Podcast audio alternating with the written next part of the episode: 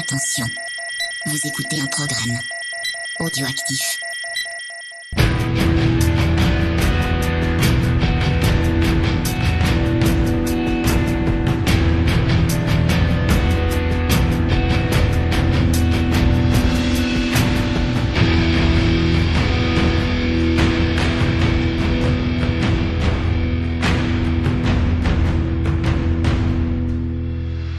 Camarades Borinos, bienvenue pour cette nouvelle émission de Scoring Scoring, l'émission la plus régulière de l'univers des podcasts au monde, puisqu'il y a une émission qui tombe tous les mois. Et c'est pas une mince affaire hein, avec, euh, avec Creepers. Hein, Ah non. de réussir à caler une émission tous les mois. Euh, alors sur les dernières émissions, on a eu, on a traité pas mal de sujets, un petit peu, tu sais, un petit peu sombre, un petit peu, euh, un petit peu- Exactement. un petit peu violent, etc. Ouais. Alors on s'est dit, enfin c'est toi qui, qui l'as dit, même Un peu de gaieté, s'il vous plaît. Hein, tu t'es dit, euh, écoute Ron, ça suffit, ça suffit, tes histoires, tes idées sombres. On va faire un truc un petit peu, un petit peu joyeux, qui va nous redonner du baume au cœur. Je te propose qu'on fasse une émission sur les enfants. Alors euh, j'ai mis du temps à comprendre déjà qu'on n'allait pas faire l'émission en étant sûr des enfants, mais des émissions sur des, des, films, des jeux qui parlent d'enfants. T'es en train de glisser là. C'est ah putain déjà, ouais, Ouais, il est Ouais, dangereux. ce Ah ouais, très très très très très très tendancieux. Voilà, euh, Michael, si tu- si tu nous écoutes de là où t'es. Si tu nous écoutes, j'espère que t'attends euh, Monseigneur Barbarin avec impatience. Ah, vous devez être bien là. je veux dire. Ouais. Non, non, nous, c'est euh, les enfants. on... Vous le savez peut-être si vous écoutez VHS et Canapé. Je crois que Creepers et moi, on se ressemble un peu pour ça. Des fois, on aime bien les trucs un peu naïfs aussi. C'est vrai. Euh, un petit peu purs, je dirais, d'une certaine façon. Et donc, on s'est dit, ben voilà, euh, on va regarder les, euh, donc les films ou séries ou jeux vidéo, comme d'habitude, où les enfants ont le premier rôle. Et c'est la sélection qu'on vous a faite. Et comme d'habitude, bien sûr, vous le savez avant même qu'on commence, vous savez que vous allez entendre un paquet de superbes musiques. Glauque. Euh, Pe- Peut-être. Peut-être. En tout cas, en tout cas, c'est pas le cas de la première.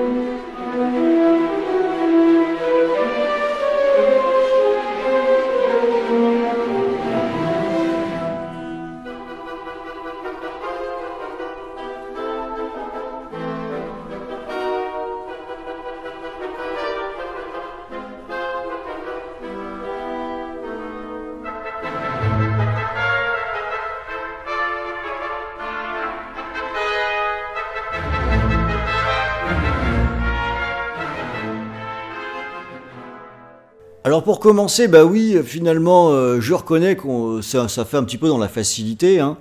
Mais bon, il n'y a pas à dire, euh, Harry Potter, c'est vraiment le film d'enfant. Euh, ça se paye même le luxe de nous montrer des enfants qu'on va voir grandir au fur et à mesure des films. Et puis c'est aussi adressé aux enfants, mais pas seulement. Il y a eu toute cette mode où d'un seul coup Harry Potter c'était devenu quelque chose qui était, c'était bien d'aimer Harry Potter, ce qu'on soit un, enfant, un grand, un très grand, un vieux, un homme, une femme, etc. Euh, alors autant le dire tout de suite, c'est pas mon cas. hein. Euh, moi j'ai essayé de lire un livre. Tu es, tu es ni, ni un homme, ni un vieux. Non, je, je sais pas. Je, je ne suis pas un homme. Tu vois, le troll des cavernes. Euh, voilà, j'ai essayé de lire un livre, j'ai trouvé ça bah, pas très intéressant, je dois le reconnaître. Et j'en pense pas moins des films, à part Le prisonnier d'Azkaban. Mais bon, il y a, il y a un vrai réal, c'est peut-être un truc qui aide aussi. Euh, ça y est, j'ai déjà craché du venin. Oui, direct. oui, euh, on vient directement, peine le de- mec, il salit Harry Potter. C'est ça. parti. Sauf que, sauf que, euh, force est de reconnaître qu'on est dans, dans un univers qui, euh, à l'écran, est vraiment euh, superbe. Les décors sont absolument magnifiques. Et euh, on a des enfants bah, qui jouent bien.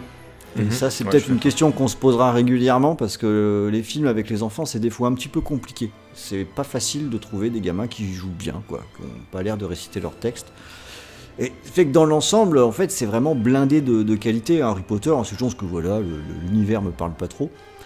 Euh, mais à vrai dire, si je l'ai sélectionné, si je, je voulais ouvrir avec ce film, c'est surtout pour sa musique, puisque là, par contre, euh, bah, la BO elle déchire. Bah, Il y a le, le maître des thèmes. Quoi. Bah, voilà, il y a Monsieur Thème qui est là. On en, Ouais. Je crois qu'on en parlera plusieurs fois euh, ce soir en plus. Il y a des sur, chances. sur cette émission, puisque c'est quand même euh, John fucking Williams, comme on aime bien l'appeler, euh, qui nous fait encore une fois un thème pr- principal qui est, euh, qui, est, qui est- qui est dingo, qui arrive à capturer finalement l'essence de tout le film. Magie. dedans, ouais, t'as la magie, t'as le mystère, t'as l'héroïsme. Alors c'est juste parfait. Moi je sais que je l'ai dans la tête euh, assez souvent cette petite musique, ce qui amène des confusions parce que quand je, chan- je chantonne ça, bien sûr, euh, des gens veulent me parler d'Harry Potter, me disent à quel point c'est formidable, et je leur dis tout de suite, bah non. Quand tu vas attirer deux trois enfants Pas, ouais. Il y a peut-être- près d'une cour d'école. Voilà, en tout cas, c'est vraiment un univers euh, avec des enfants, donc on fallait bien respecter le cahier des charges hein, pour le premier morceau, avec euh, un morceau euh, qui fonctionne bien, qui est vraiment efficace, qui est vraiment très bon. Et je vais tout de suite laisser euh, la, la place à Creepers pour un film. Alors, je sais pas si tu le savais, Creepers, mais j'adore ce film euh, d'amour. Donc, je suis très heureux que tu l'aies sélectionné.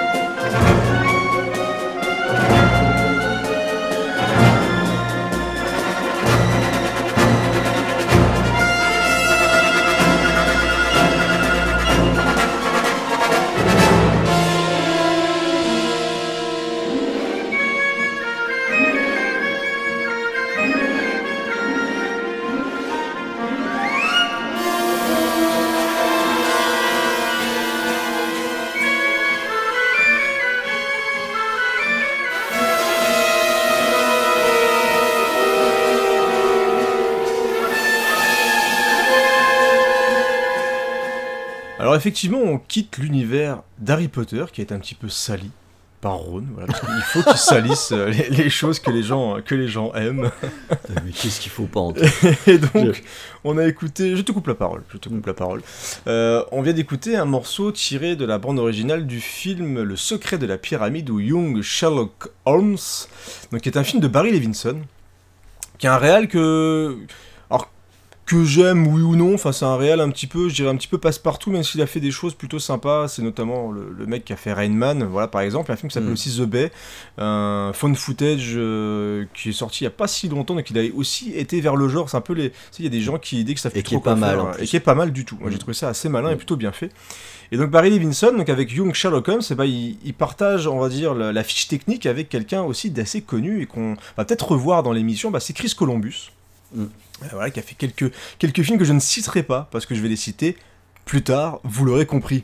Euh, voilà, c'est vraiment quelqu'un qui a beaucoup œuvré justement au sein de bah, la maison de production Amblin.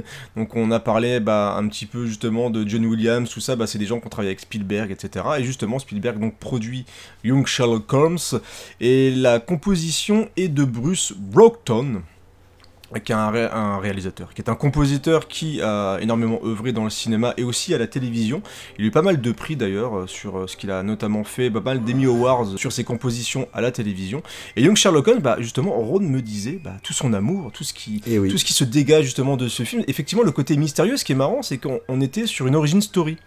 Mm, euh, mm. Des jeux qui sont très très très à la mode maintenant sur des personnages déjà bien établis. En même temps, Sherlock Holmes, s'il y a bien une personne qui est très connue dans, la littérature, au cinéma, dans la série, etc., bah, c'est quand même lui au niveau détective et encore en série télé, ça ressort assez régulièrement avec des dérivés, etc. Et donc en 1985, donc on avait un film avec les origines de Sherlock Holmes. Est-ce que tu veux dire quelque chose, toi qui as origines le film Ouais, c'est des origines. Euh, bah, c'est plutôt une adaptation jeune, tu sais, mm. euh, comme on fait euh, le, le jeune Spirou par exemple, ou un truc comme ça. Parce qu'il y a aussi Watson quand même. oui, c'est un peu un décalque des mm. histoires de Sherlock Holmes en version teenager, on va dire. Et c'est un film en fait à sa sortie qui a été très marquant alors pour un certain public parce qu'il n'a pas forcément rencontré le succès qu'il non il n'a pas cartonné mm. mais euh, il est resté dans l'histoire parce que c'est le premier film où il y a un personnage humanoïde en image de synthèse oui c'est le, vitrail mm. c'était foutrement impressionnant à l'époque.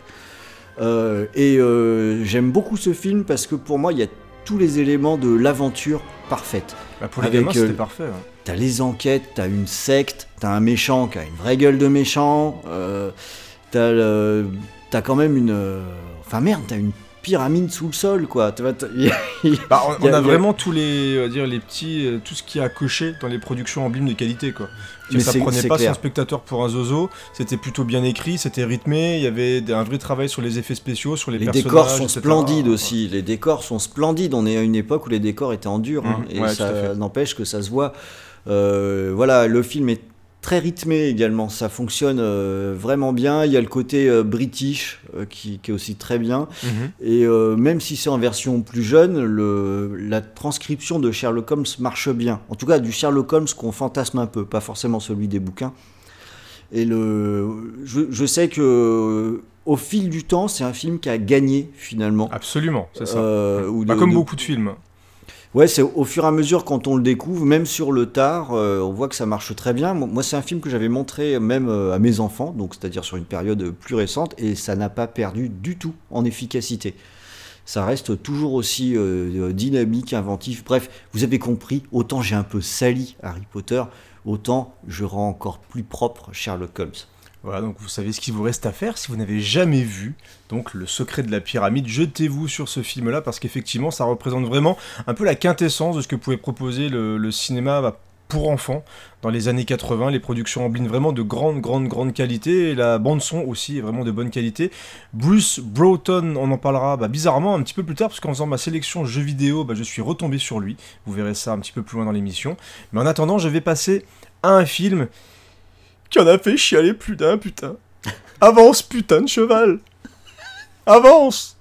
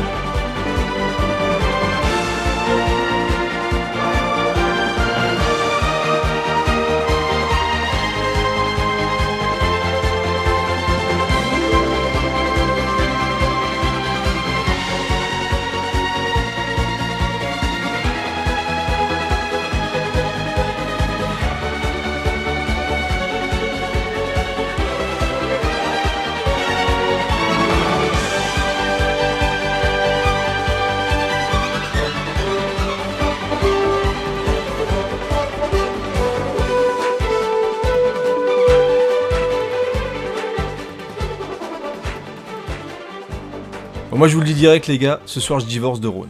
Ah non, là, là, là en off, le mec il vient de me salir. C'est comme s'il avait posé une pêche sur ma tête.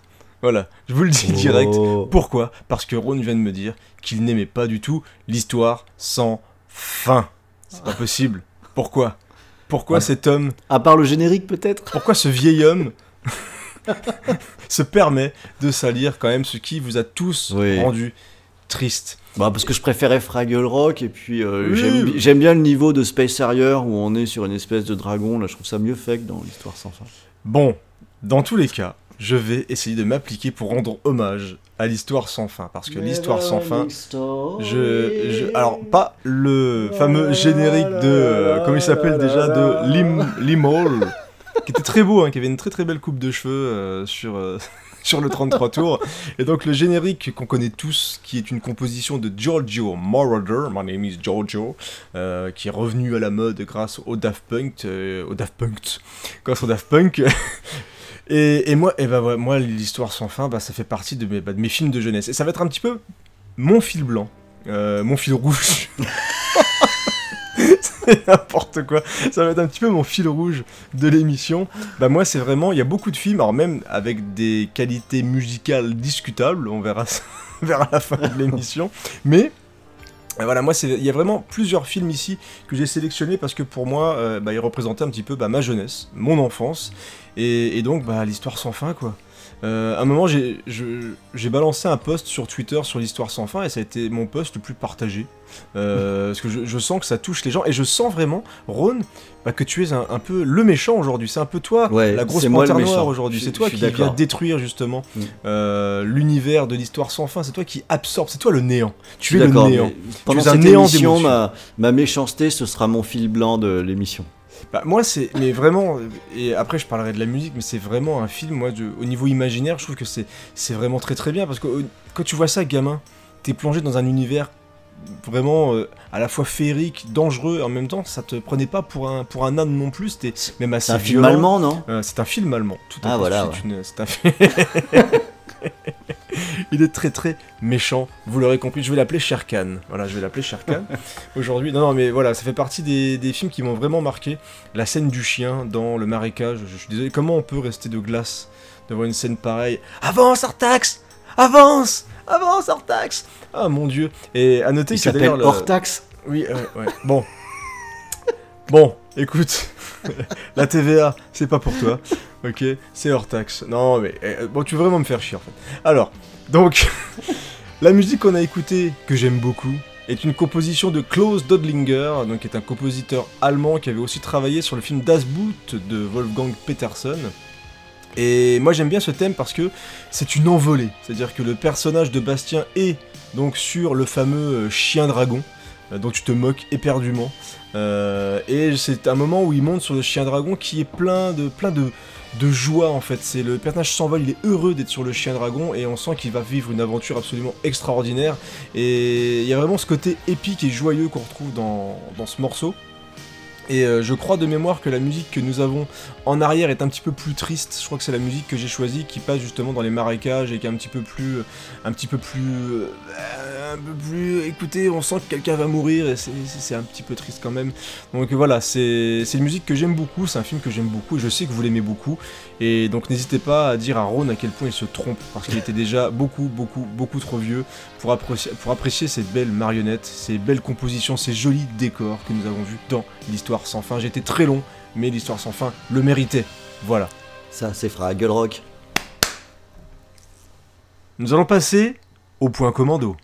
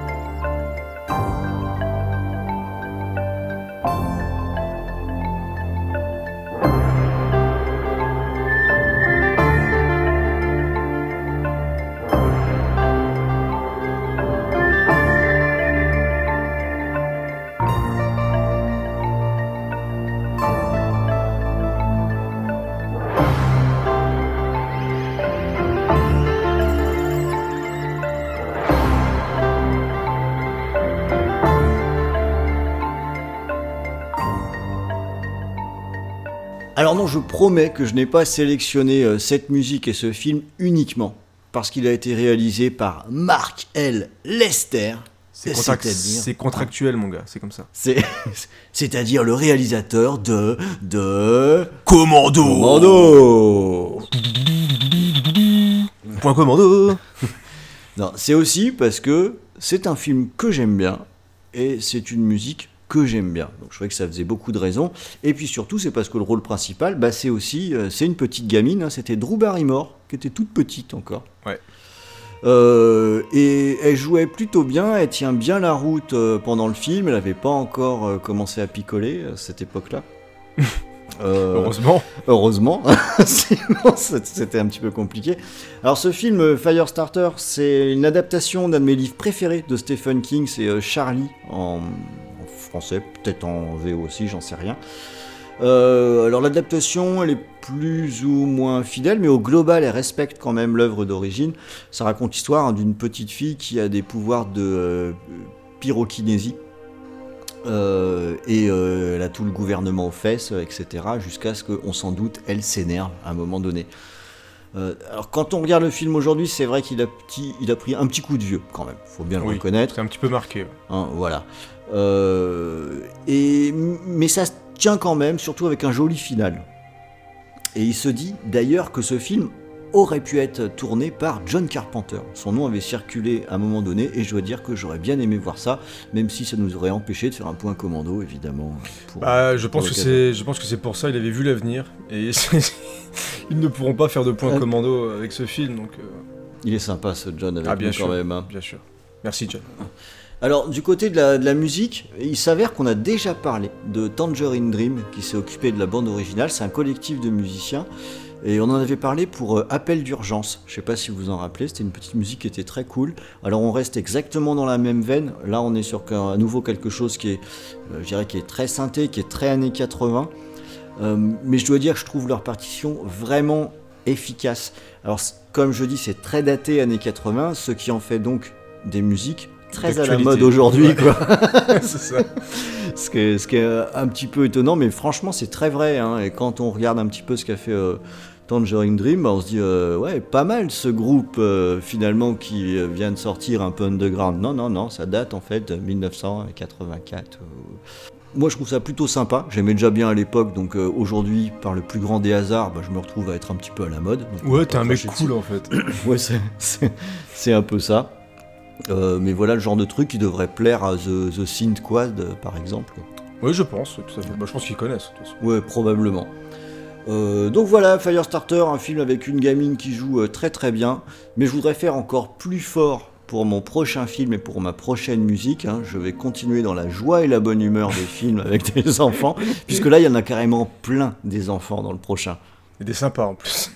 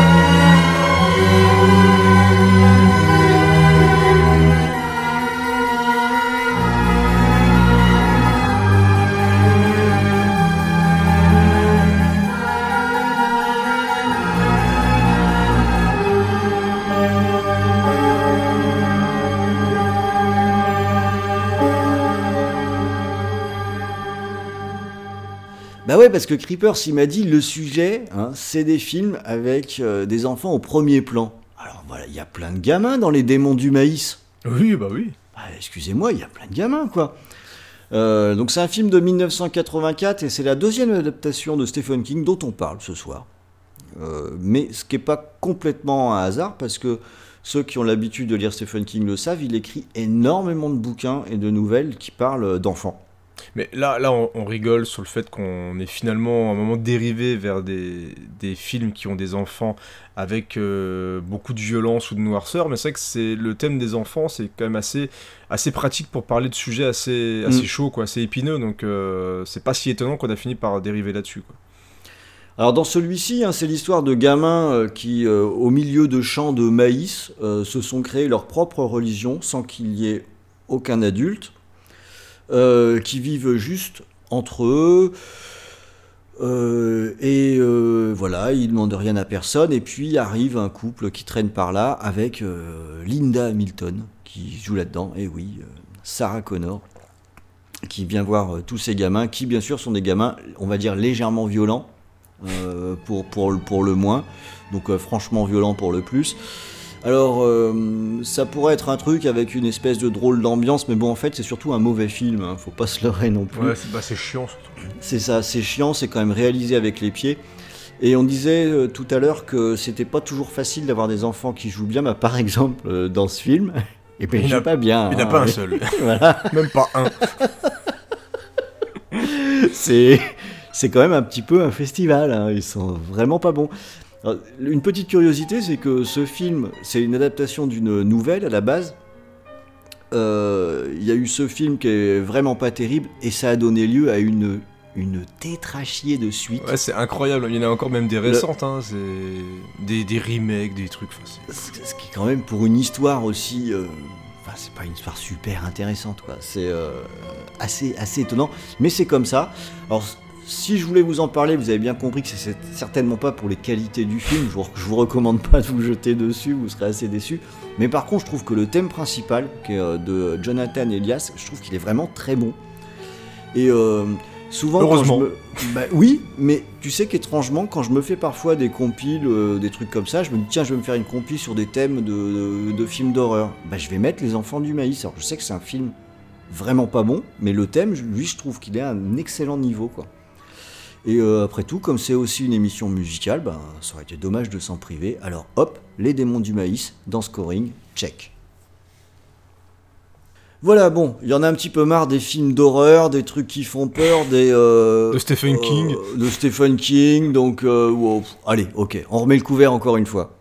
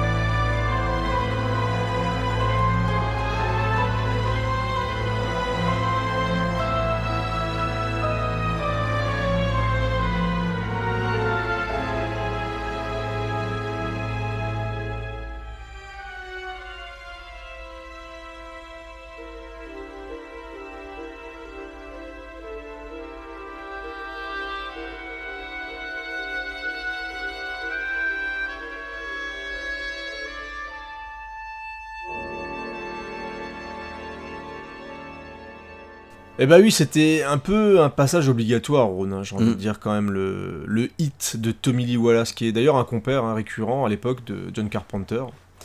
Et c'est un, peu un téléfilm, parce que c'était un téléfilm, c'était pas un film. Il y en a beaucoup qui pensaient que c'était un film sorti au cinéma, mais c'était un téléfilm euh, qui était coupé en deux. Il y avait une partie, une première partie avec les enfants et une deuxième partie avec les adultes. Et moi, j'ai vraiment principalement le souvenir à chaque fois de la partie avec les enfants. C'est celle-là qui m'a marqué le plus, mm. parce que en plus, bah, justement, moi, ce que j'aime, et c'est pour ça que j'ai proposé ce, ce thème d'émission, parce que j'aime beaucoup les films avec les enfants. Euh, des films comme Sleepers par exemple, euh, où on voit justement des enfants et ce qui leur est arrivé, ce, qui, ce que ça leur a fait justement dans le, dans le futur. Il y avait aussi Stand By Me, j'aime beaucoup Stand By Me, on aurait pu mettre Stand By Me Stephen King encore hein. euh, ouais, ouais, tout à fait, Stephen King encore. Et c'est vraiment des films qui m'ont beaucoup marqué quand j'étais plus jeune. Bah, je pense qu'il y a aussi le côté on peut s'identifier au personnage, donc forcément c'est un petit peu plus simple. Et donc Hit, moi je l'ai revu encore récemment à l'approche justement de la sortie du film. On a déjà parlé je crois dans l'émission, mais c'est pas forcément un film que, que j'aime beaucoup. Et bah, en voyant le téléfilm, voilà, il y a des choses qui ont quand même bien vieilli. Ça reste un téléfilm, il y a des choses qui marchent quand même beaucoup moins bien, il y a des lenteurs, il y a des. au niveau de la réalisation, c'est pas non plus la chose la mieux réalisée du monde. Mais je trouve que le, le personnage de Gripsou fait. Euh, interprété par Tim Curry, je trouve qu'il fonctionne toujours autant. Je trouve que Tim Curry est vraiment très bon dans le rôle de Gripsou et mm. c'est quelque chose qui manque justement dans le dernier film de, je crois que c'est André euh, Bruchetti, je, sais plus comment il s'appelle. Mais euh, même si c'était un film qui était formellement plutôt réussi, ne faisait pas peur. Et justement, je trouve que l'interprétation de Tim Curry fait peur dans le film. Et euh, c'est vraiment une, grosse réussite là-dedans. Aussi parce que euh, les enfants, moi aussi je pense que la première mm. partie est bien meilleure que la deuxième, mais c'était déjà très dans le bouquin aussi. Hein. Mm. aussi parce que les réactions des enfants sont logiques, c'est des réactions d'enfants. Ce qui n'est pas le cas dans le remake où ils font des trucs complètement euh, stupides. Quoi. Le, le, les relations entre les gamins sont plutôt bien décrites. Moi, j'ai pas un grand amour pour ce téléfilm, mais j'aime bien la première partie en fait, mais j'aime vraiment pas la deuxième. Non, la deuxième elle est vraiment très faible. Hein. Moi, c'est beaucoup plus cheap, je trouve, et, et justement, je trouve que les, les acteurs jouent même beaucoup plus mal. Pas très bien. Euh, ouais, joue pas mm. très très bien.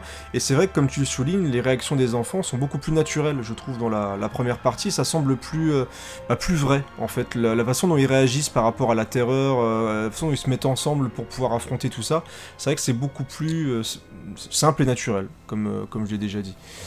Au niveau de la musique, bah, c'est composé par Richard, Richard Bellis. Et, justement, par rapport à ce que raconte le, téléfilm, et justement par rapport à ce que raconte le, bouquin de, Stephen King, je trouve qu'on retrouve la partie un peu euh, bah, très très glauque du personnage de Gripsou. C'est-à-dire que le tout mm. début, avec le côté un peu fanfare, le côté aussi un peu oppressant directement, euh, laisse vite la place à quelque chose de plus mélancolique, de beaucoup plus triste en fait. Et je trouve que, bah, je dis beaucoup, je trouve, et ça, ça colle bien avec l'ambiance des enfants qui sont attaqués, qui ont peur. Et ce thème, vraiment ce thème principal, est vraiment réussi parce qu'il arrive à mm-hmm. vraiment bien retranscrire l'univers et ce que raconte un petit peu, un petit peu ce téléfilm. Donc euh, c'est pour ça que je voulais mettre non seulement la musique parce que je la trouve vraiment réussie, ce qui n'est pas forcément le cas de tout ce qu'a fait Richard Bellis qui a une carrière assez euh, vraiment dans le téléfilm, donc il n'y a pas beaucoup de choses qui ressortent, mais je pense qu'il a un peu fait le banco avec, euh, avec l'adaptation de, de Hit. Il a tout mis. Allez, je garde la parole avec encore une fois un film qui a marqué mes jeunes années de cinéphile.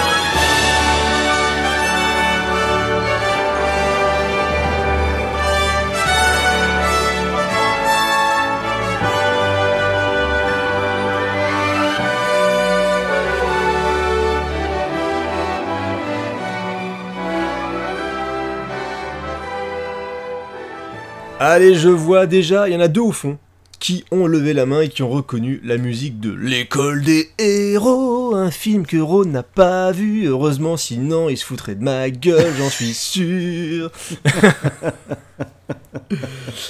ouais, encore une fois, 1991, euh, bah voilà, Toy Soldier, l'école des héros, bah c'est un film que j'ai découvert, euh, je sais plus c'est du vidéoclub ou bah de la, de la diffusion à la télévision.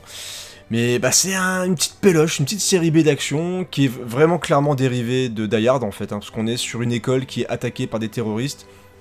Et donc on a, sauf que là au lieu d'être tout seul, là c'est un groupe de jeunes qui est euh, dirigé par euh, Sean Austin, qui a été starisé, rappelez-vous, par le film Les Goonies. Peut-être qu'on va en parler, je, ne sais pas. Un film en bling aussi. Et, et bah moi ce petit film avec en méchant quelqu'un d'assez connu aussi, Andrew Divoff, euh, est-ce que tu as vu Wishmaster avec Andrew Divoff euh, bah oui. Voilà, une gueule, une mm. gueule, un second rôle, troisième rôle même euh, bah, de série B, série Z, etc. Andrew Divoff. Et c'est un film que j'aime bien, bah, que je pense aimer bien, parce que je l'ai pas vu depuis un moment quand même. Hein. donc à mon avis, c'est à relativiser un petit peu comme certains films dont je parle aujourd'hui mais euh, bah, qui était un petit peu bah, un truc cool parce qu'on voyait des, bah, des enfants botter le cul d'adultes, voilà, qui les prenaient un petit peu pour, de, pour des cons, un petit peu de haut, et qui veulent prouver que eux aussi, ils peuvent se défendre, et que grâce à l'Amérique, tout est permis, parce que bah, c'est un petit peu, euh, voilà, un petit peu aussi euh, patriotique, et on le ressent quand même pas mal hein, dans, dans la musique de Robert Folk, et j'entends Ron se foutre de ma gueule. Pas du tout. Non, pas du tout? Si, un peu. Donc euh, ouais, Robert Folk, alors c'est quelqu'un, je pense que les auditeurs de VHS bah, doivent l'apprécier un petit peu parce qu'il a fait quand même des, des BO de films assez connus. Est-ce que vous connaissez Police Academy par exemple? Oui, est-ce que vous connaissez Alarme Fatale? Oui, très mort, mais bien sûr. Risque Maximum avec Vandame, mais oui, Ace Ventura. Et bien sûr que vous connaissez tous ces films-là, bah c'est lui qui a fait les bandes originales. Et en plus, Police Academy, Alarme Fatale, il, risque d'y avoir peut-être un VHS et canapé qui va parler de ces films-là. Ouh là là, attention, suspense bientôt. Vous le savez, on a déjà posé la question en plus. Hein, donc, euh, il n'y a pas de suspense en fait. Il y a autant de suspense que dans euh, l'école des héros. Enfin. non, vraiment, composition très efficace hein, qui qui bah en fait colle bien avec le côté film d'action un peu bah, un peu simple mais euh, je trouve que c'est bien produit il y a un côté vraiment symphonique qui marche bien et il y a ça fait un peu fanfare tu sais genre bah, mm. par rapport à la euh, comment on appelle ça déjà, l'hymne américain, etc. Enfin, tu vois, ça sonne un petit peu trompette, comme dans beaucoup de films avec des militaires, etc. Donc, euh, voilà, je pense que pour nos amis américains, ça a dû faire le job. Moi, j'aime bien ce thème, il rentre bien en tête en plus. C'est quelque chose qui, fonctionne, qui est efficace, qui retentit plusieurs fois dans le film. Enfin, voilà, c'est vraiment le bon thème de film, composé par Robert Folk pour l'école des héros. Et je sais, je sais, camarades auditeurs, que vous serez les premiers à réagir avec moi pour dire que l'école des héros, ça vous rappelle des beaux souvenirs de vidéoclub et de télévision. Allez, on va passer à la sélection jeux vidéo avec un titre que j'ai beaucoup aimé.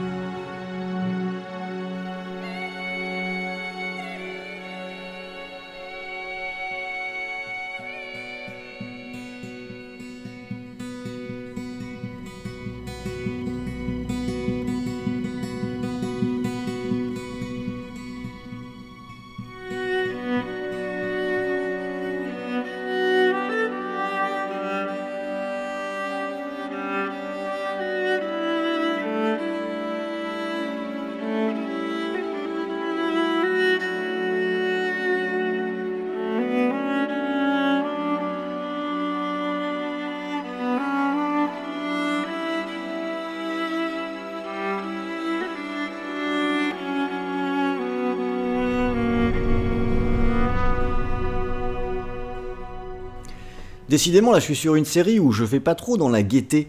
Ah non, pas du Euh, je- ouais, je, je reconnais, mais euh, là, à nouveau, c'est un choix qui est très guidé par la musique, euh, puisque c'est une musique de Brothers Tale of Two Sons que vous venez d'écouter. C'est un jeu qui parle de deux frères qui vont aller au bout du monde pour trouver un ingrédient magique qui pourrait sauver leur père malade, ce qui serait une bonne nouvelle vu que leur mère, elle est déjà morte. Quoi. Donc autant dire que ça respire pas la joie euh, dans, dans, dans le ce mec, pitch de jeu vidéo. Quoi. Déprimer, quoi. C'était son point d'ancrage pour l'émission. C'était on a fait la fin du monde. on a fait des trucs bien tristes. Mais je suis sûr qu'en grattant un peu, on peut vous faire pleurer un On peu peut, plus. on quoi. peut faire pire, on peut faire des trucs tristes, mais avec des enfants. On l'appelle l'ordure dans le métier. Non, non, non, mais j'ai quelques autres trucs. euh, je commençais par Harry Potter, merde. Euh, En, en le salissant. c'est vrai. Alors, dans ce jeu, hein, l'idée c'est qu'on va jouer alternativement euh, les deux frères, l'un après l'autre, pour, pour résoudre euh, divers puzzles. Alors, il n'y a rien de très original, mais ça se joue plutôt bien. C'est assez sympa. Moi aussi, c'est un jeu que j'ai vraiment bien aimé. Et euh, qui, qui en fait va beaucoup traiter la, fraternité, quoi, l'entraide entre deux frères qui doivent se serrer les coudes. Mais c'est surtout la musique qui m'a guidé. hein. C'est une musique de Gustave Grefberg et je trouve qu'elle est superbe. Euh, normalement, vous avez dû apprécier ce qui a été diffusé. C'est, je dis ça comme un défi. Si quelqu'un On n'a pas dit- apprécié, On, on espère quand même. Ouais, ça c'est ça. Mais je trouve que c'est ultra efficace. Et si vous avez bien saisi le petit résumé, c'est pas un jeu qui. Voilà, c'est pas youpi tralala quoi. Et euh, la musique, je trouve qu'elle elle retranscrit tout ça. Il y a pas mal de tristesse dans cette musique, mais tout en même temps euh, en ayant beaucoup de d'esprit euh, d'aventure, de, de dynamisme, d'héroïsme. Il y a cet équilibre qui est très bien trouvé et qui correspond finalement bien à l'esprit du jeu. Donc euh, ça marche vraiment bien et je pense sincèrement que cette musique elle pourrait aller à peu près dans n'importe quel grand film. Si vous revenez un petit peu en arrière et que vous écoutez euh, cette musique en fermant les yeux, vous pouvez très bien imaginer des- une, une grosse prod euh, actuelle, ça passerait mais sans problème. Le jeu est très triste, quoi. Ouais, très triste. Heureusement que la fin elle est joie. Euh, non. Mais euh, vraiment, c'est c'est très triste, quoi. Bon alors un peu après euh, un petit peu de, de- de tristesse, euh, on va essayer d'aller vers quelque chose d'un petit peu plus joyeux La guerre. avec un autre film. Ouais. On allant faire un tour du côté de la guerre.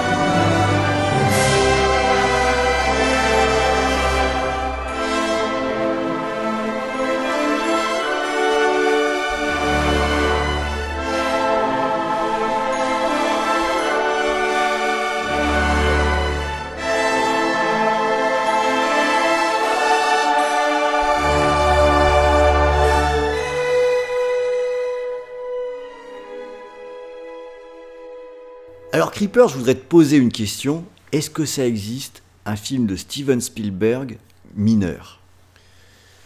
Bah, je, je vais dire oui, sinon les gens vont gueuler dans les, dans les commentaires parce qu'il y a des Spielberg moins bons que d'autres. Mais globalement, il y a toujours au moins quelque chose à tirer d'un film de Steven Spielberg, ça c'est important de le dire.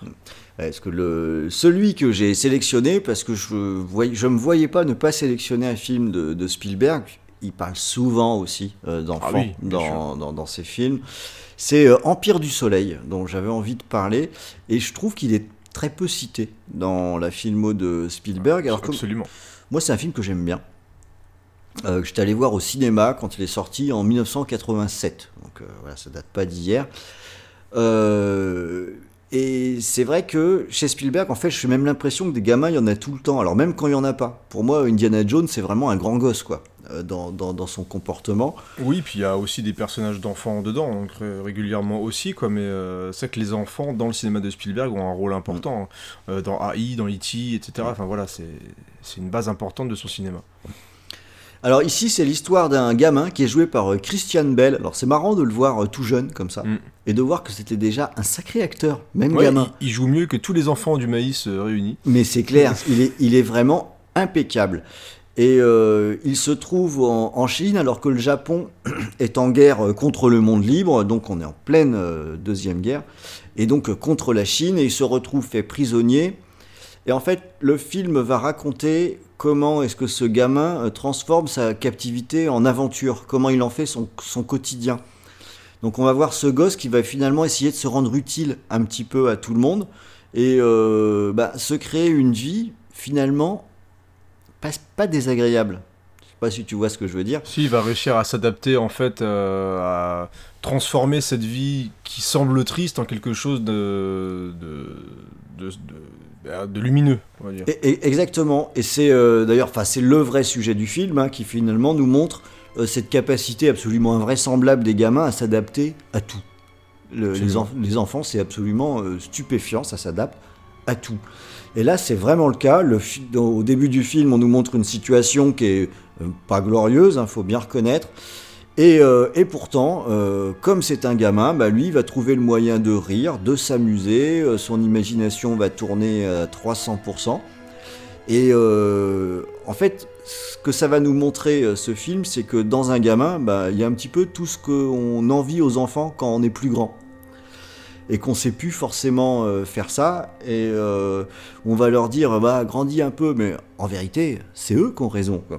C'est vrai. Mais tu, mais tu sais, c'est pour ça que j'ai précisé tout à l'heure qu'avec des, en mettant les enfants généralement en avant, ça permet de traiter de sujets euh, beaucoup plus graves. Et je pense aussi à un film que tu aurais pu mettre dans ta sélection particulièrement triste.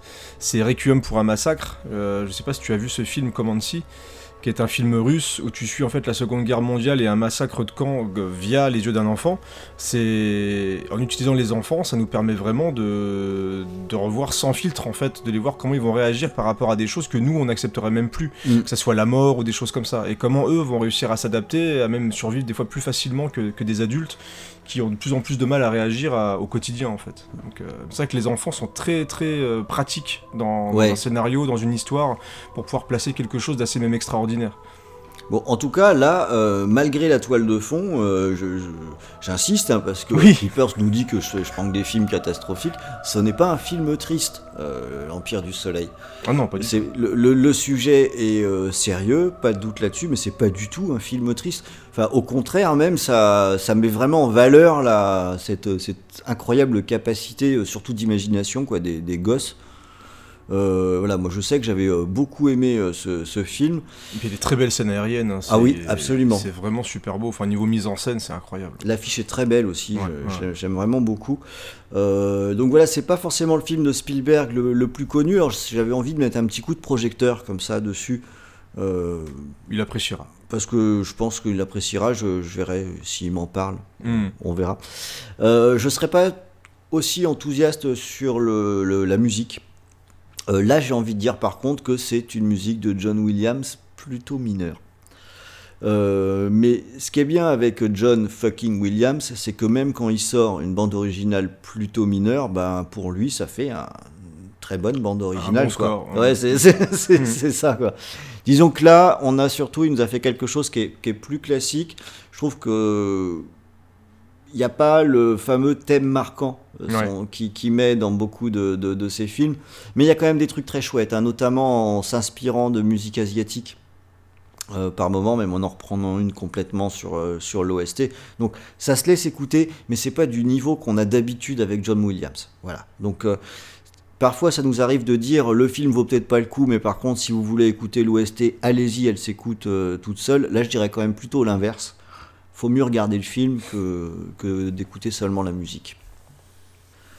Alors quand on disait que les enfants parfois avaient de l'imagination, bah dans le film dont va nous parler Creepers, le gosse, le sale gosse, j'ai même envie de dire, de l'imagination, il n'en manque pas.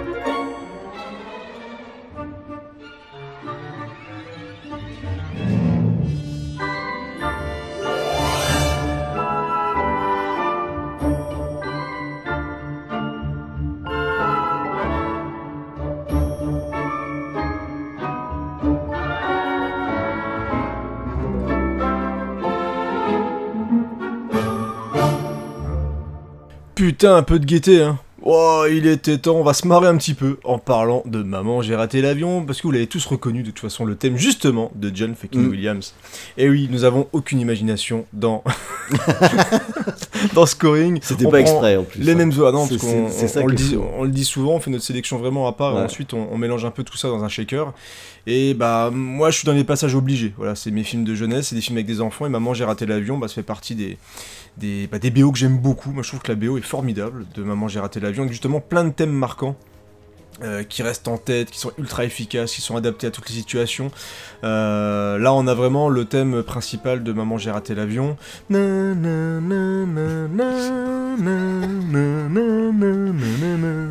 C'est, ça marche à 100 ah puis je voulais dire un truc aux, aux auditeurs, c'est qu'à la fin de cette émission, si vous restez un peu, vous avez la deuxième version de l'émission où toutes les musiques sont faites à la bouche par Creepers.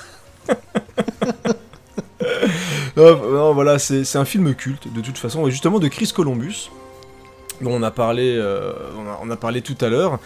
Et, et voilà, qu'est-ce que vous voulez dire de plus sur Maman, j'ai raté l'avion? Michael Culkin, voilà, franchement, qui est. Moi, que je trouve parfait dans ce rôle-là. C'est un peu le, le gosse qu'on aurait tous aimé être à un moment. euh, alors, c'est un gosse improbable, hein, c'est-à-dire que le gosse, il est ultra intelligent, il a une répartie de ouf, euh, il arrive à se démerder tout seul, il va botter le cul à des gangsters, Ouais, c'est etc. MacGyver. Voilà, c'est- c'est vraiment le, voilà, c'est le MacGyver, il arrive à accrocher des chalumeaux partout, etc. Enfin, c'est vraiment un truc de dingue. Mais, euh, mais quand t'es gosse et que tu vois ça, bah, t'es obligé euh, de. Comment dire D'adhérer. Euh, c'est un truc qui. Alors, t'avais quel âge, toi, du coup euh, Est-ce que c'est un film, justement C'est une bonne question, je trouve. Je vais te poser une bonne question pour une fois. Est-ce que Maman, j'ai raté l'avion, sur toi, ça a fonctionné? Ouais, ça a fonctionné. Ouais. Mais ça a fonctionné parce que le... c'est un film qui est burlesque. Ouais, ouais. Donc, Au niveau euh, des gags, tout ça, ouais. C'est ça, et euh, indépendamment du fait de d'être enfant ou pas quand on regarde le film, moi je trouve que les gags marchent quoi. Enfin, c'est c'est un film burlesque, donc le, les méchants ils en font des caisses. hein. Ouais, ouais, ouais. Euh, on n'a aucun doute, c'est un spectacle de clown en fait.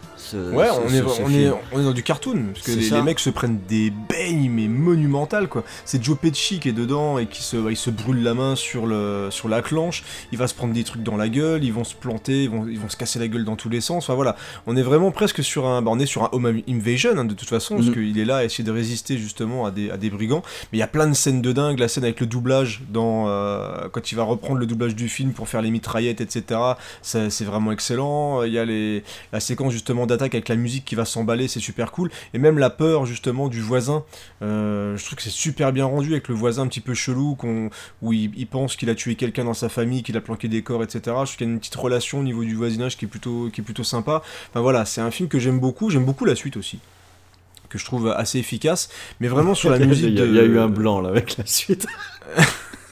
c'est assez, efficace. Et la musique de John Williams, bah, pour moi, elle fait partie de ces thèmes cultes. Donc euh, forcément, elle avait sa place dans euh, ce scoring.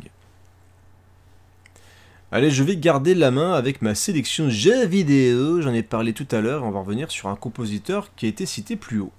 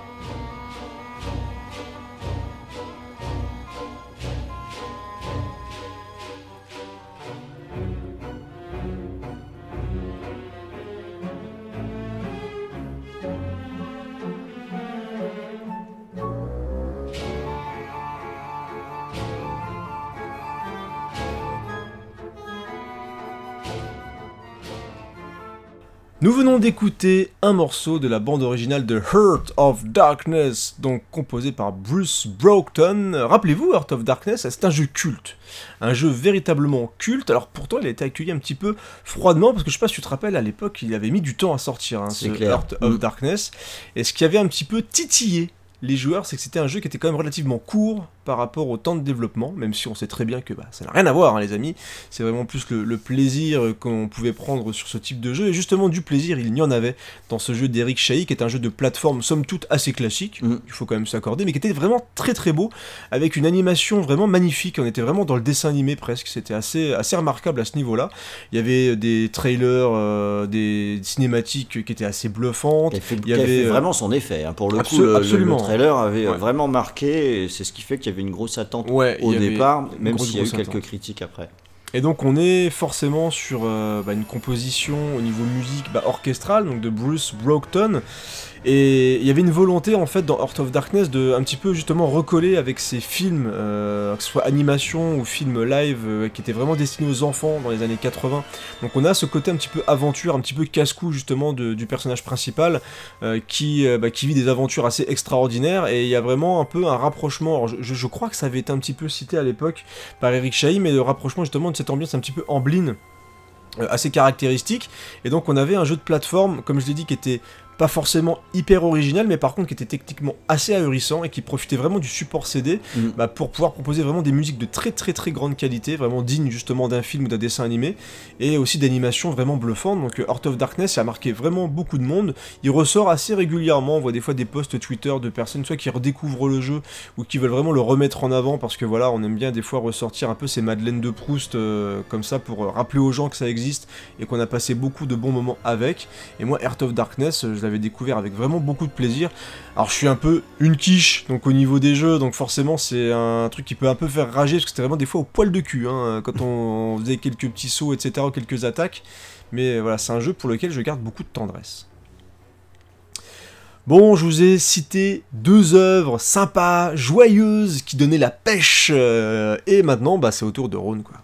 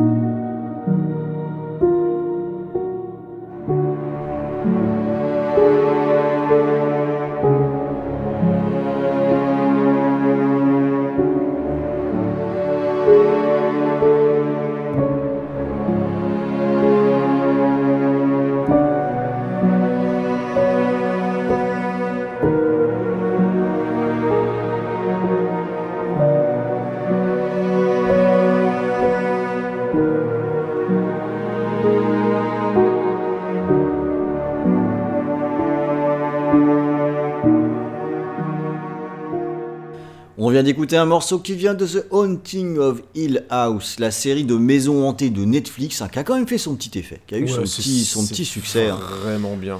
Et euh, ah bah, figure-toi que j'ai entendu des avis assez divergents finalement, même si, Ah, mais- même si je suis également, moi aussi je trouve ça vraiment bien. Je peux comprendre. Et euh, je trouve ça vraiment bien en plus parce que euh, il s'avère que on- cette série doit beaucoup à Mike Flanagan et Mhm. que moi ça me, ça me fait plaisir parce que à cette époque où on a si peu d'auteurs, euh, Mike Flanagan, je crois que c'est un type qui est vraiment à suivre. En fait, il avait euh, déjà fait euh, l'adaptation de euh, Jesse sur Ouais, euh, qui est vraiment bien. qui est très chouette aussi. ouais, ouais, ouais, Enfin, il sait ce qu'il fait, ce mec-là. Voilà, il sait ce qu'il fait. Mais- et- et... tu sais que je pense vraiment que la grande qualité de cette série, c'est que c'est lui qui a vraiment réalisé tous les épisodes. mais clairement. Et c'est hyper important ça, parce Mm. que de vrai que t'as souvent dans des séries des épisodes qui partent un petit peu en live parce que c'est moins bien réalisé, parce qu'on est passé d'un réel à l'autre, parce que certains sont occupés à gauche à droite. Là, tu sens qu'il a eu vraiment la maîtrise totale du script, de, de la réalisation, du montage, etc. Et t'as des épisodes qui sont d'une classe folle. quoi. Ouais, Donc, ouais, ouais. euh, y a ça même- prend le temps et tout. Il y a même assez peu d'épisodes euh, remplissage, ce qui est un peu la marque Ah de oui, fabrique oui, Netflix, quand même. Ouais, Ouais, c'est vrai. Le, pour moi, il y en a un peu quand même. Il y a, il y a quand même un peu de gratte, mais on va, c'est pour cracher dans la soupe parce qu'on est quand même sur une histoire qui fondamentalement est très classique. hein. Le- les amateurs de, de- de films de genre ou qui ont déjà vu des films sur des, des maisons hantées, des histoires de fantômes, etc. Franchement, on grille euh, vraiment vite euh, le, le fin mot de l'histoire. Mais j'ai envie de dire, c'est pas très grave parce que on est sur quelque chose qui est extrêmement soigné. J'ai trouvé que les décors étaient dingues. Ouais, c'est magnifique. Euh, ça- ils sont vraiment très très beaux. L'écriture est très soignée avec un système de, de flashback, de flash forward. Enfin, ça, d'un côté, Et, et on ne se perd jamais. c'est voilà, c'est là où je voulais en venir parce que ça, ça pourrait sembler un petit peu artificiel. Dans une certaine mesure, ça l'est, mais en attendant, ça rythme aussi les, épisodes et Creepers le, dit très justement, on se perd pas. Donc finalement, bah, bien vu quoi. C'est une bonne idée de, faire ça comme ça. C'est très sensible, hein. on disait tout à l'heure qu'on pouvait un petit peu être aussi... euh, C'est quelque chose que je trouve... Il n'y a pas de... Je sais pas comment dire en fait, mais euh, c'est... Ouais, c'est très sensible en fait. Moi, Mm. j'ai... Je trouve que les thèmes abordés sont plutôt justes, plutôt bien interprétés, plutôt bien écrits, et tout ce qui est deuil, etc., ouais, c'est des choses qui peuvent être assez superficielles dans des œuvres comme celle-ci, et là, je trouve que ça tape juste à chaque fois. Alors donc euh, j'ai lu hein, par ailleurs que euh, d'aucuns euh, se sont un petit peu ennuyés en regardant cette série. J'ai envie de dire, après tout, il en faut pour tous les goûts. Oui, bien sûr. ok. Ouais, bien sûr. Euh, par contre, je vois un autre euh, point fort, c'est euh, un excellent casting dans cette série. Mm. Et euh, là, c'est des enfants dont on parle dans notre épisode de scoring. Et ça tombe bien parce que c'est vraiment les enfants que je retiens. Déjà, ils, représentent 50% de la série. hein. C'est un peu comme dans le ça dont tu parlais tout à l'heure. hein, t'as Ouais. la moitié. Là, c'est la même, la même proportion. Et à nouveau, on a des enfants qui jouent très bien, mais vraiment très bien quoi. Ouais, ouais. Là, euh, le- la direction d'acteur, euh, chapeau, parce qu'il y en a toute une ribambelle. hein. Il y a euh, deux garçons et trois filles, donc c'est toute une fratrie. Euh, et c'est assez fou de se dire que ils jouent tous bien. Ils, euh, ils sont euh, particulièrement bien écrits et euh, le- il y a quelque chose de très crédible dans leur relation de fratrie entre frères et sœurs avec leurs par- leurs particularités. On sent très bien aussi le, à la fois l'amour qu'ils peuvent partager, parfois les divergences ou euh, les petites fâcheries. ou- Mais quand on a des, des- des enfants, on reconnaît très bien tout ça. Ouais, la famille fonctionne bien d'ailleurs, je trouve, ouais. en général. hein, ouais. Je trouve ça euh, assez, assez intéressant et pas si fréquent que ce soit aussi bien représenté. Euh, pour ce qui est de la musique, hein, donc c'est une musique qui est de The Newton Brothers, euh, qui sont donc c'est, j'ai pas bien compris si c'était deux trucs comme ça, euh, qui, sont habitués à travailler avec euh, avec Mike Flanagan. Euh, très franchement, l'OST en tant que tel fait un peu le minimum. hein. On a euh, beaucoup de, de mélodies très minimalistes avec le piano. Il y a juste euh, quelques thèmes qui, qui s'écoutent très bien avec la série. Euh, à écouter tout seul, c'est un peu limité. Il n'y a pas grand chose. Celles que j'ai sélectionnées, je, en fait, je dois dire que j'en ai pas vraiment vu, d'autres qui passaient à l'écoute euh, toutes seules comme ça. Ça me semble trop light. Bon, ça n'a pas été écrit non plus, je pense, pour être écouté tout seul. Euh, donc euh, j'ai plutôt envie de dire, bah regardez donc la série, quoi, comme ça vous écouterez euh, la musique en même temps.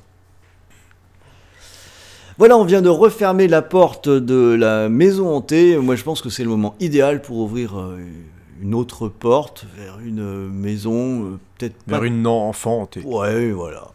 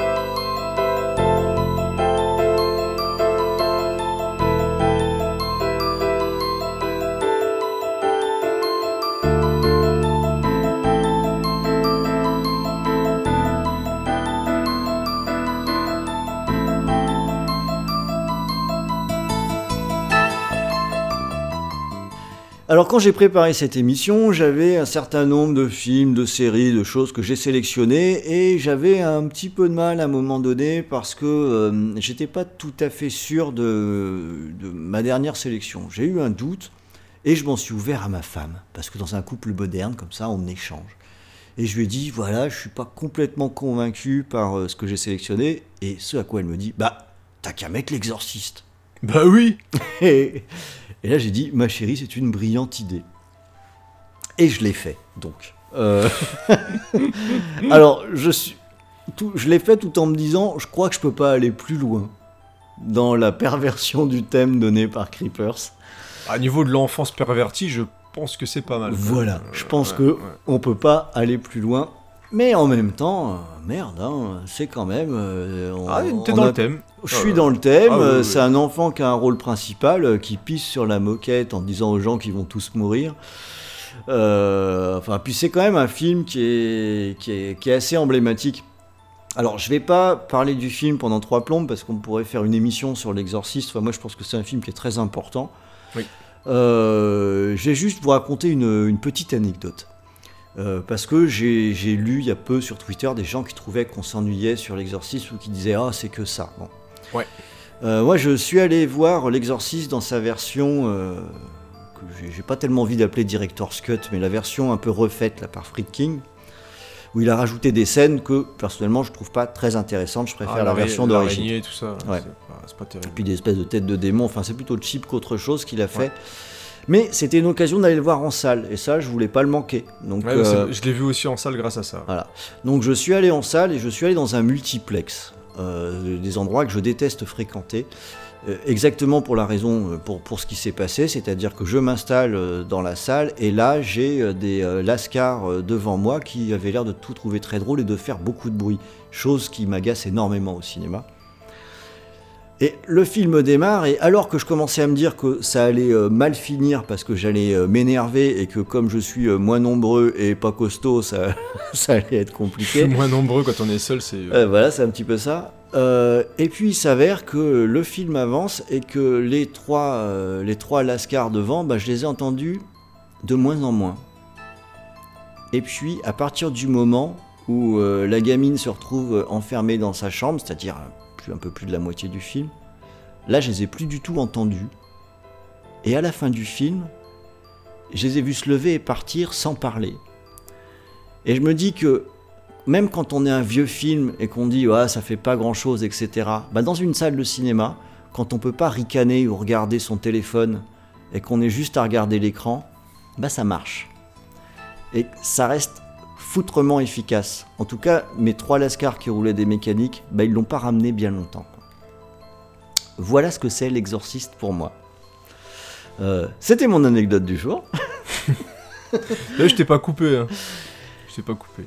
Et alors, et la musique dans tout ça, eh ben, la musique c'est surtout euh, le thème qu'on vient Ouais. d'entendre hein, de Mike Oldfield. C'est, un thème qui est, j'ai envie de, qui est mythique. Et puis c'est tout. Voilà, merci, bonsoir. Allez, c'est parti pour la joie de vivre. Enfin, c'est parti. Allez ouais, on referme, euh, on referme ce film. C'est vrai, euh, un petit peu compliqué, euh, pour aller cette fois au contraire du côté de du divertissement de qualité avec euh, Grippers. From this moment on, my brothers and I knew that we had truly become ninjas. Yeah, especially when I clobbered five guys all by myself. You didn't clobber five guys. You might have Hoist! Sorry, Grandpa.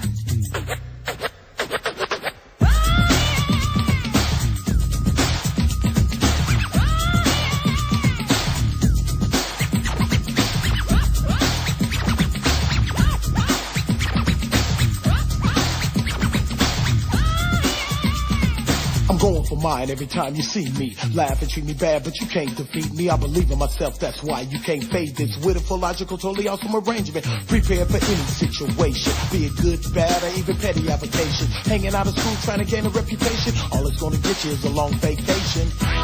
Power. Power the. Power. Kid power. Power. power the kids. Power. Kid power. What, what, what, what is really going on? What make you think you just gonna disrespect me, your friends, your family, and all the people around you? It ain't nothing gonna happen. I don't even think so. Hey, believe in yourself. See, nobody move, nobody get hurt. Man, you ain't gonna do that. You watch me work as I persist to this and uplift the rapper grip. What up with that? Check this, self-control, I'll pull with a goal. My life is what is cold, so don't try to get bold. Ain't looking for no trouble, don't wanna bust your bubble. I got the power one, son. Power. Power the kids, power. Yeah, power. Power.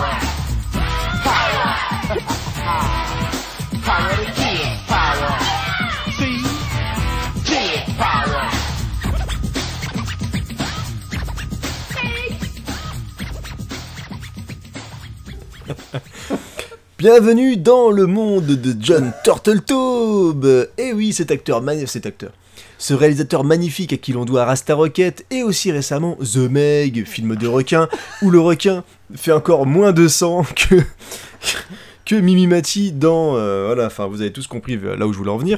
C'est un film donc de John Turtletaube et ça s'appelle Les Trois Ninjas. Oh là là là là. Eh ouais les gars, on est dans les années 90 et je peux te dire que le jeune Creepers quand il découvre les trois ninjas, bah il faisait un petit peu du moulin avec ses bras, il se prenait pour Steven Seagal avant même de savoir qui c'était vraiment.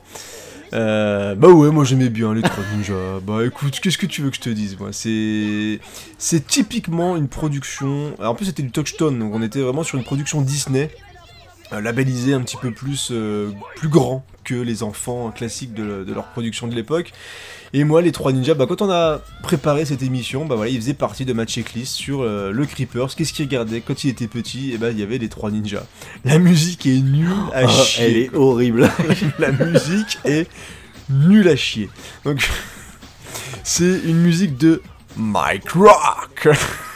Non, c'est Mais- MCU, MCU Rock ou je, je sais plus quoi. Mais pourtant, Enfin, Dieu sait que j'écoutais euh, du rap euh, dans ces années-là, mais je sais pas qui c'est. hein. Ah mais là, mais là c'est le rap Disney quoi. Enfin, Ah oui, tu vois, clairement, ouais. Et voilà, on est vraiment dans. Je te le disais tout à l'heure en off, c'est un peu du niveau du Go Ninja Go Ninja Go Go Ninja Go Ninja Go. Tu vois, c'est du Vanilla Ice, et des trucs comme ça. Mais je pense que Vanilla Ice c'était quand même bien meilleur. C'était mieux. Bah, c'est, bah, je prends l'exemple, mais on est quand même au-dessus avec Vanilla Ice, tu vois. Mais en fait, les sonorités, on est dans le Prince de Bel Air ou des trucs comme ça. C'est vraiment le, sais, le, peut-être le hip-hop blanc de Ah, l'époque. puis, bah, euh, alors c'est pas tout à fait exact. Parce que pour le coup, euh, je l'écoutais avec beaucoup d'attention ta sélection, hein, t'imagines bien. Et euh, t'imagines bien comme les trois ninjas m'ont beaucoup interpellé. Euh, et à, à vrai dire, c'est surtout que c'est une. J'avais pas percuté que c'était un truc touchstone. Mais finalement, on est déjà dans le recyclage Disney parce que ce morceau, Ah oui. c'est- c'est un collage de samples qu'on a déjà énormément entendu dans euh, d'autres morceaux de rap, jusqu'au refrain qui est une espèce de repompe un petit peu euh, camouflée de Public Enemy parce que Fight the Power ça avait bien marché. Euh, c'est de la repompe. Go Ninja Kid Power. C'est ça, mais dans les sonorités, franchement, ça ressemble énormément. Enfin, c'est du collage, quoi. C'est du collage pompage. euh, c'est un peu le, le niveau zéro, mais quelque part, j'avoue, ça a quelque chose d'un peu fun aussi. Bah euh, voilà, c'est- t'es là, tu fais Kid Power. Et quand t'es gosse, t'es content. Voilà, moi j'ai vu ça, j'avais une dizaine d'années. Et en plus, il y a Victor Wong dedans. Donc un peu en ouais, fin de carrière. Hein. Victor Wong, voilà, il avait joué comme dans des films de Carpenter. Hein. Il a joué dans. euh, Ah merde, Jack Burton et les griffes du mandarin. Il a joué dans le Prince, de... le Prince des Ténèbres. euh, Voilà. Donc, Gremlins. Et donc, il est cette fois le grand-père des trois Karate ninjas. Kid. Euh, non, c'était donc- lui déjà dans Karate Kid Euh, non, c'était de du Morita. C'était de Morita. Ah, merde, je me Karate de Kid, mec, euh, là. voilà. Et, et donc on joue trois, euh, on joue. Il y a trois, il y a eu le jeu Super Nintendo d'ailleurs, qui était aussi catastrophique. Mais en fait, voilà, j'ai un bon souvenir des Ninja Kids. J'ai relancé dans le train parce qu'il est disponible sur YouTube et et tu regardes ça d'un petit sourire complice et tu te rappelles que t'étais bien quand tu regardais ça en sirotant ton chocolat chaud, en mangeant ta petite tablette de chocolat. Voilà, bah écoute, les trois ninjas, ils sont là. Et oui, tant pis pour nous. Et j'espère que vous avez bien euh, remué la tête dans les transports en commun en écoutant cette super musique des trois ninjas. On a déjà parlé beaucoup trop des trois ninjas de John Turtletaube. Voilà, John, on t'embrasse. Hein. Merci pour ton film avec Jason Statham qui tape un requin. Voilà, c'était formidable. Turtletaube, mais rien que le nom, tu soupçonnes Ouais. tout de suite qu'il y a un truc qui déconne. Ah, avec Turtletaube, quoi. Putain. Rasta, Rasta Rocket, j'aime bien aussi. Ouais, C'était bien, c'est vrai. Film de sport, toi t'es comme moi, t'aimes bien les... Les films de sport, moi, ça marche tout le temps, alors. La petite larmichette, hein, quand il porte le bobsleigh. hein, Ouais, ouais. ouais. Ça pourrait être un truc sur le, je sais pas, sur le, le golf. Tiens, je... Moi, je pense que je pleurais aussi. ouais, La, aussi. la natation synchronisée, je pense. Ouais. que ça- Le curling, peut-être pas. Le- le- Oh, ils y arrivent, Oh, je pense. ouais. Ah, quand même. Ah, vas-y, il balaye jusqu'au bout. Avec la musique en suspense, va-t-il réussir à aller jusqu'au centre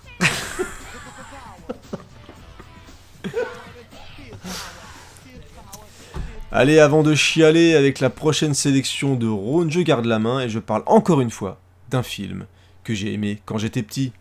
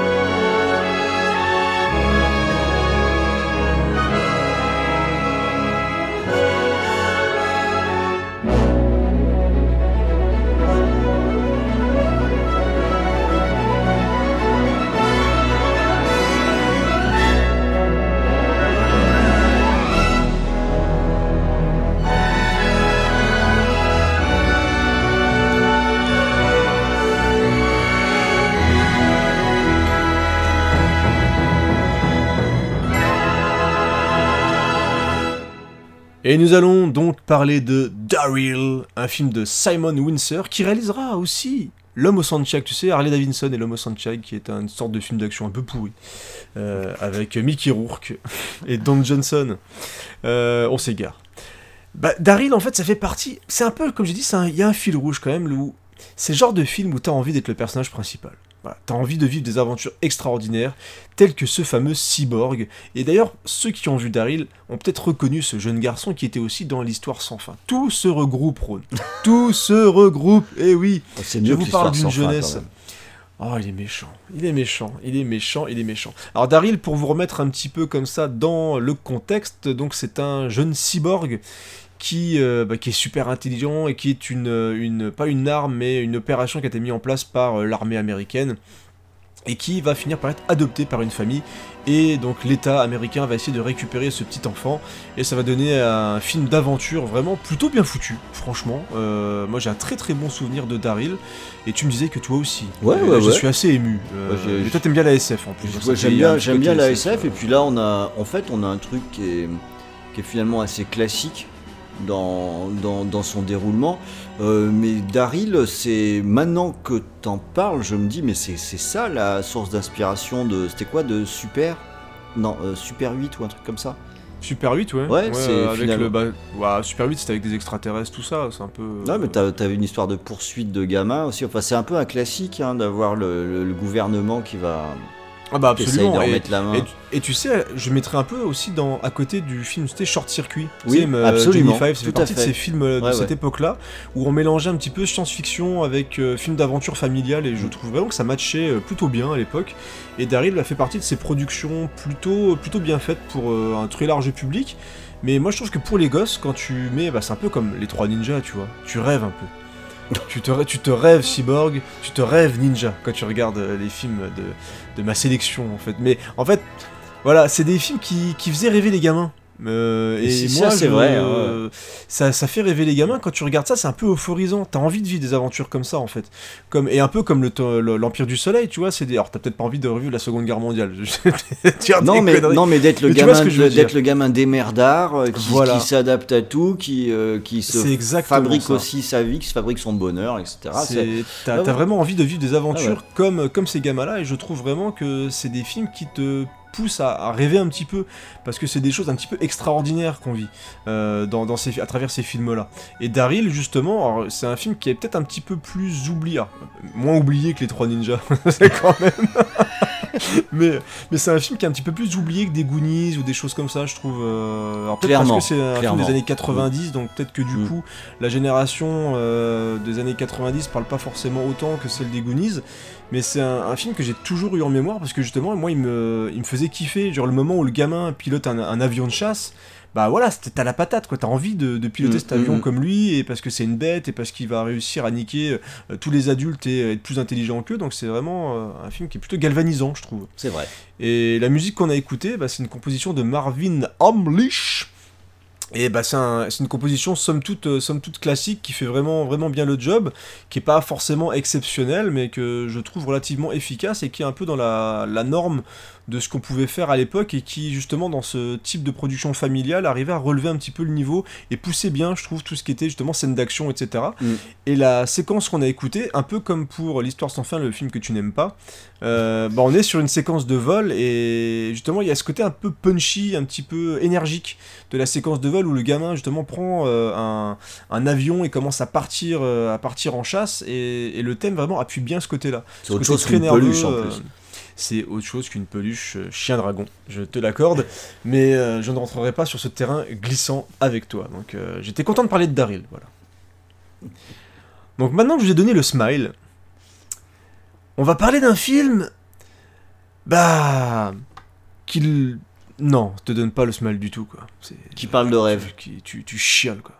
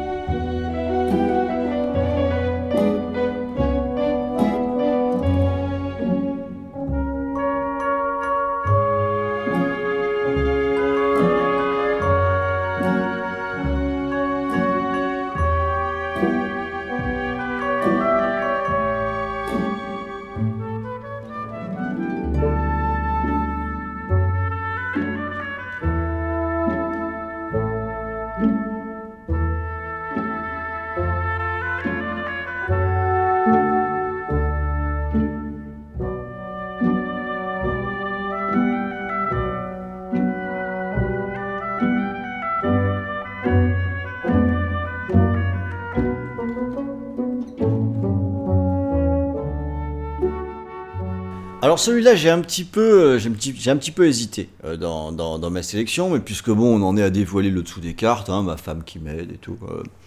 Moi, j'ai eu un petit problème sur cette sélection, c'est que je me suis retrouvé avec plusieurs choses qui étaient, qui relevaient du dessin animé, et on avait déjà fait quelque chose sur le dessin animé, donc je- j'en ai écarté un certain nombre comme ça.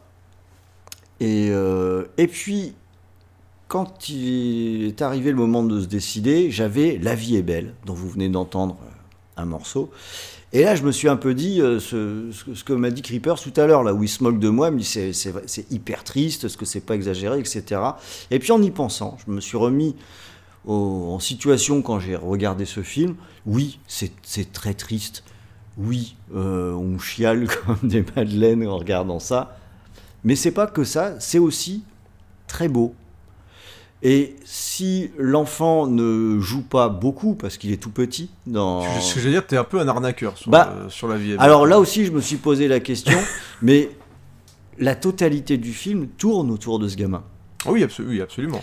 Et là où je, où je voulais quand même en parler, c'est que l'épitrerie de, de Roberto Benigni pour faire donc croire à son fils qu'il est dans un camp de vacances au lieu d'être dans un camp de concentration, hein. oui ok, le sujet n'est pas très drôle, Euh, on les voit à travers l'œil du gamin et, et je trouve que c'est... Je trouve que le film trouve un équilibre assez magique en fait. C'est assez peu fréquent, moi c'est un film que j'aime beaucoup.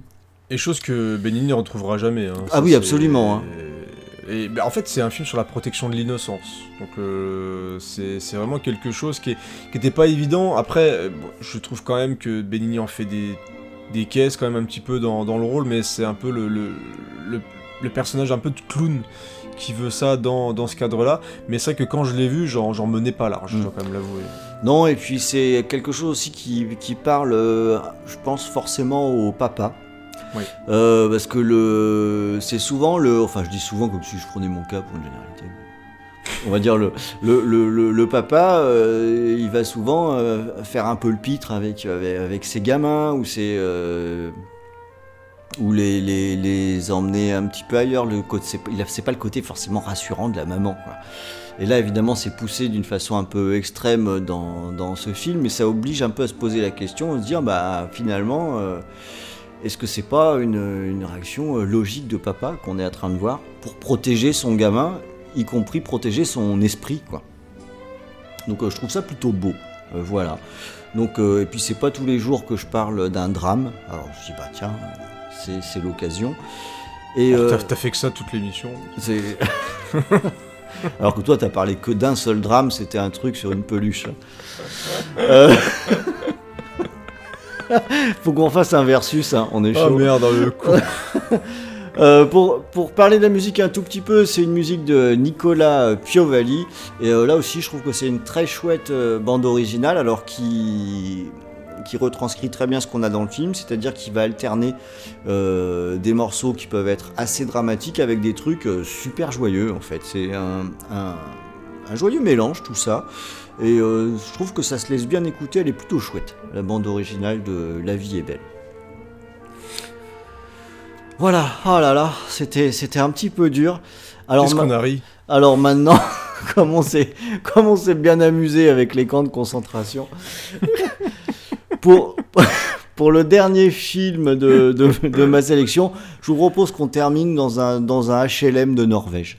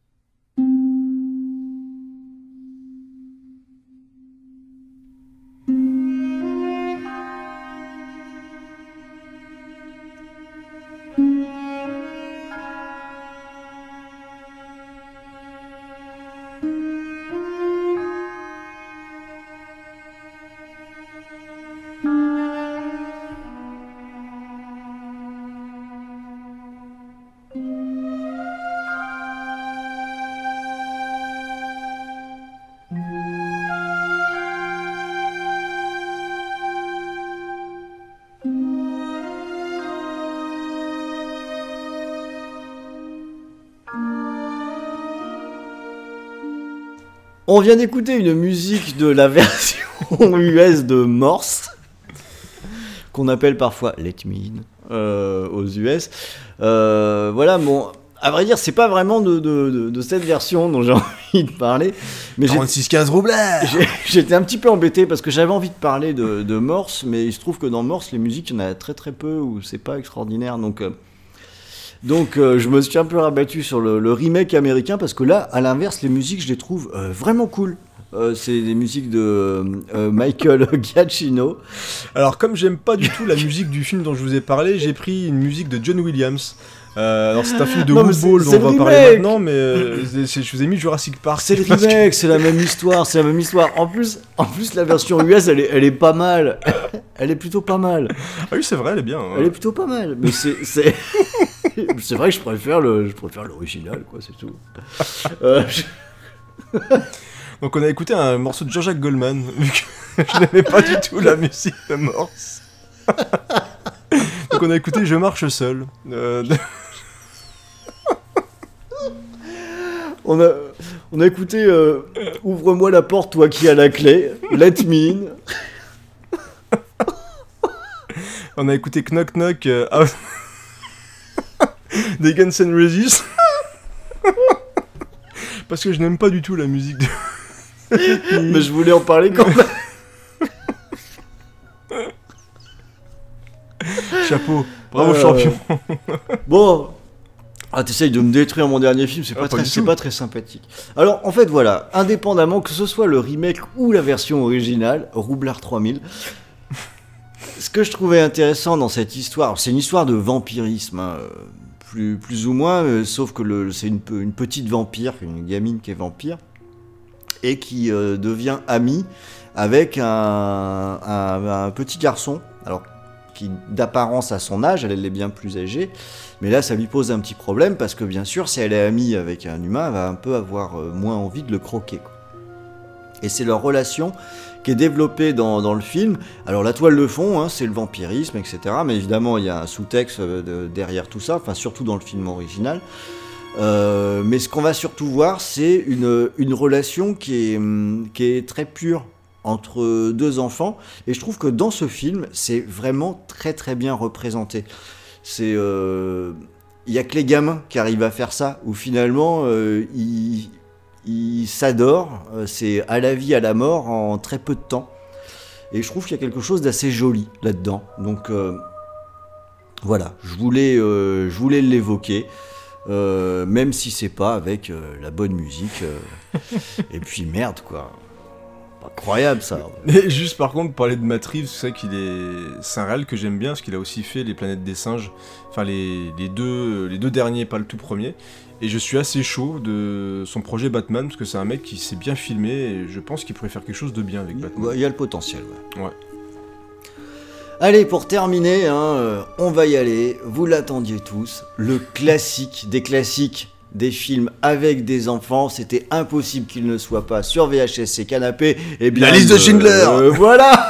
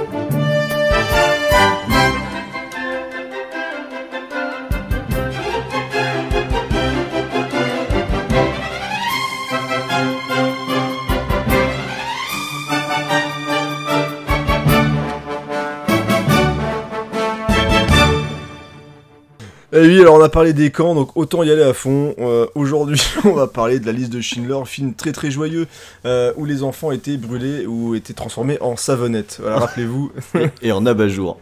en abat-jour. non, on a écouté les Goonies. Et oui, les Goonies, les Goonies, les Goonies. J'adore ce film, j'aime beaucoup les Goonies et cette musique, moi je la trouve top. C'est la musique qui ouvre le film d'ailleurs de Richard Donner, et oui, le réalisateur de L'arme fatale. Eh ouais, Euh, Richard Donner, donc qui nous emballe ça. Et donc la scène d'ouverture où on suit les Fratelli dans une course poursuite avec la police et ça place tous les personnages, ça place un petit peu les enjeux aussi. Et c'est un peu bah, le film d'aventure pour gamins quoi. C'est euh, c'est ce qu'il faut pour moi. Moi j'aime bien les Goonies. Il y a de l'aventure. Il y a plein de gros mots. Il y a plein de gros mots. Ah oui, il y a plein, plein, plein de gros mots. Quoi. Il y a des scènes euh, vraiment, vraiment cultes. Moi, je trouve. En plus, le casting joue vraiment extrêmement bien. Euh, Il y a Corey Feldman, il y a Sean Austin, il y a euh, comment s'appelle-t-il, Josh Brolin.